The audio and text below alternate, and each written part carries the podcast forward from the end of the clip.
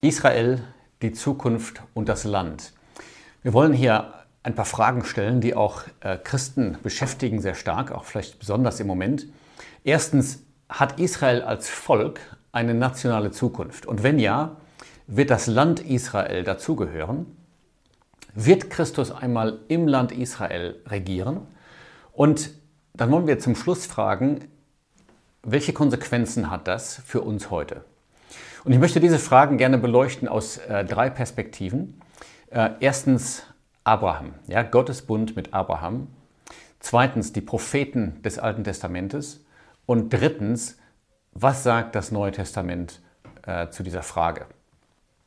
Zu dem ersten Punkt, also Abraham, ein uralter Vertrag. Gott hatte zu Abraham gesagt, ich will dich segnen. Und ich lese einmal kurz vor aus 1. Mose 12. Da hatte Gott ausdrücklich dazu gesagt in Vers 7, Deiner Nachkommenschaft will ich dieses Land geben. Damit stellt sich erstmal die Frage, was ist gemeint mit dieses Land? Abraham kam ja aus Mesopotamien, aber zu diesem Zeitpunkt war er, wie Vers 5 sagt, in das Land Kanaan gekommen. Er hatte sogar das Land durchzogen, von Sichem bis zur Terebinte Moris, Vers 6, und dann steht da, die Kanaaniter waren im Land. Also darüber besteht schon mal keine Frage. Es handelt sich eindeutig um das Land Kanaan, von dem Gott dann sagt, deiner Nachkommenschaft will ich es geben. Jetzt stellt sich die Frage, steht das noch aus? Und es könnte zwei Gründe geben, warum dieses Versprechen nicht mehr aussteht. Erstens, wenn der Bund schon erfüllt wäre. Oder zweitens, wenn der Bund gebrochen worden wäre. Und die beiden Fragen wollen wir jetzt kurz untersuchen. Also erstens, hat sich der Bund mit Abraham schon erfüllt? Und die Antwort ist eindeutig nein. Denn in dem Ausmaß, wie Gott das Land dem Abraham versprochen hat, hat Israel das Land, also haben die Nachkommen Abrahams das Land nie besessen. Übrigens er selbst auch nicht. Ähm, 1. Mose 15, da stehen die Grenzen nämlich dabei in Vers 18. Gott ähm, präzisiert hier diesen Bund mit Abraham und er sagt, deiner Nachkommenschaft gebe ich dieses Land und jetzt kommt's vom Strom Ägyptens, also vom Nil, bis an den großen Strom, den Euphrat. In diesem Ausmaß, ja, von Ägypten, vom Nil bis zum Euphrat, hat Israel das Land nie besessen. Das heißt also, diese, diese Verheißung ist noch nicht erfüllt worden. Ich gebe noch einen zweiten Grund an, und zwar aus 1. Mose 17. Und da spricht Gott wieder zu Abraham über diesen Bund, aber er sagt etwas dabei. Ähm, ich werde meinen Bund zwischen mir und dir und deinen Nachkommen nach dir errichten, nach ihren Generationen, zu einem ewigen Bund. Also Gott sagt, dieser Bund hat Bestand, wenigstens solange die Erde besteht. Und auch das ist nie der Fall gewesen, dass Israel ununterbrochen ähm, Besitz gehabt hätte vom Land. Also der Bund ist nicht erfüllt worden. Eine zweite Frage dann, könnte es denn sein, dass Israel zwar das Land einmal besessen hat, dass sie aber das Gesetz gebrochen haben, und das stimmt ja, dass sie Christus verworfen und gekreuzigt haben, das stimmt auch, und könnte es sein, dass Gott deshalb gesagt hätte, dieser Bund ist gebrochen, ihr bekommt jetzt die Verheißungen nicht mehr. Und die Antwort heißt wieder nein, und zwar eindeutig. Der, der Grund ist eigentlich ganz offensichtlich. Die, alle die Stellen, die wir jetzt gelesen haben, sagen einfach aus, dass Gott verspricht, ich gebe dir das Land. Keine einzige Stelle ähm, verbindet das irgendwie mit einer ähm, Bedingung. Es steht nie dabei, wenn du gehorsam bist, wenn du auf meine Stimme hörst und so weiter, sondern Gott sagt einfach, ich werde deinen Nachkommen das Land geben. Ich glaube, jeder versteht das sehr gut. Du kannst nicht deinem Kind sagen, ich, ich schenke dir ein Fahrrad zum Geburtstag. Und wenn es soweit ist, sagst du, ja, aber so wie du dich gestern benommen hast, ähm, fällt das jetzt ins Wasser. Das funktioniert nicht. Die Analogie verstehen wir sehr gut, aber wir brauchen uns gar nicht auf eine Analogie stützen, denn Gott hat ausdrücklich im Neuen Testament die Frage beantwortet. Und das möchte ich auch kurz lesen. Da gibt es diesen ganz interessanten Vers in Galater 3, wo Gott ausdrücklich sagt in Vers 17, einen vorher von Gott bestätigten Bund, also den mit Abraham, macht das 430 Jahre danach entstandene Gesetz nicht ungültig. Das heißt, das Gesetz kam später, das Gesetz hatte Bedingungen und die wurden gebrochen von Israel, aber das ändert nichts an dem Bund. Und damit es für alle klar ist, sagt Gott noch dazu, dass es, also das Gesetz, die Verheißungen aufhebt. Das ist also nicht der Fall, dass das Gesetz die Verheißung aufhebt. Und damit bleibt nur eine Schlussfolgerung. Ja, Gott kann nicht lügen. Das heißt, er wird den Bund erfüllen. Es ist noch nicht geschehen und der Bund kann nicht gebrochen werden. Die einzige Folgerung, die möglich ist, ist, es muss noch passieren. Das heißt, Israel hat eine Zukunft als Volk und dazu gehört der Besitz des Landes Israel. Die zweite Perspektive, und das Schöne ist, die, die drei Perspektiven decken sich absolut. Die zweite Perspektive ist, was sagen die Propheten des Alten Testamentes? Ich nehme mal Sacharja 14, da steht, Christus wird erscheinen auf dem Ölberg und der wird sich spalten und dann wird Christus als König von Israel aus über die Nationen regieren. Absolut noch nicht eingetroffen. Jesaja 11, Israel wird ins Land zurückgebracht.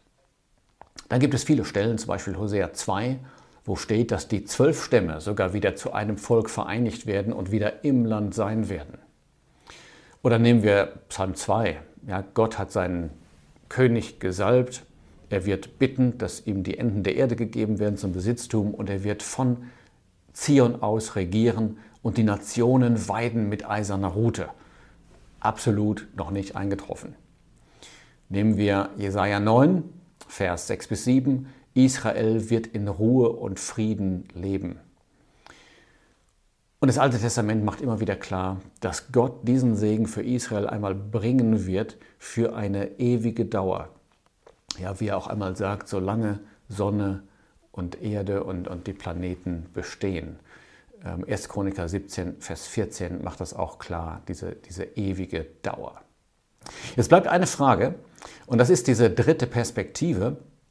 Was sagt das Neue Testament dazu? Bevor der Herr Jesus geboren wurde, sagte Gabriel schon zu Maria über den Herrn Jesus, das ist Lukas 1, Vers 32, Gott, der Herr, wird ihm den Thron seines Vaters David geben.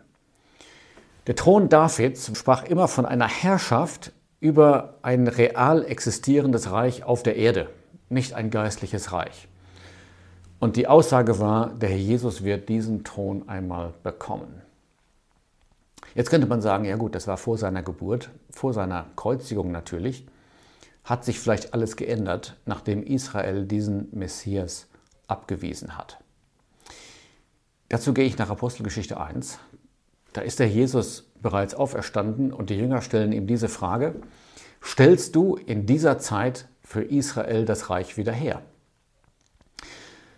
Wenn jetzt alles ausgewiesen wäre mit diesen Verheißungen, dann hätte der Herr antworten müssen, absolut nicht, das ist jetzt ja, abgeblasen worden, die Nation hat mich verworfen, jetzt kommt nur noch ein geistliches Reich. Und genau das sagt er nicht, sondern er sagt, es ist nicht eure Sache, Zeiten und Zeitpunkte zu wissen. Das heißt, er kritisiert überhaupt nicht ihre Erwartung eines echten buchstäblichen Reiches auf der Erde. Er sagt nur, der Zeitpunkt, das ist jetzt nicht euer Thema. Paulus fragt in Römer 11, hat Gott etwa sein Volk verstoßen? Im Sinne von für immer beiseite gesetzt. Und die Antwort ist, das sei ferne. Paulus sagt absolut nicht. Und er begründet das weiter in Vers 28, 29 und sagt, denn die Gnadengaben und die Berufung Gottes sind unbereubar. Das ist wieder dieser Punkt, ja. Gott hat Abraham etwas versprochen, ohne Bedingung, und Gott macht da keinen Rückzieher. Gott hält sein Wort. In Apostelgeschichte 3, da sagt Petrus diesen interessanten Satz über den Herrn Jesus, den freilich, also selbstverständlich, der Himmel aufnehmen muss, und jetzt kommt's, bis zu den Zeiten der Wiederherstellung aller Dinge. Und dann sagt er weiter, von denen Gott durch den Mund seine heiligen Propheten von jeher geredet hat.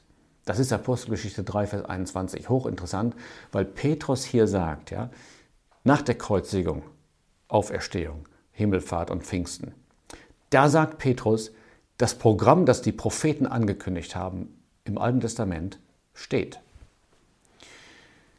Man könnte noch sehr viele Verse anführen. Das Neue Testament ist voll davon.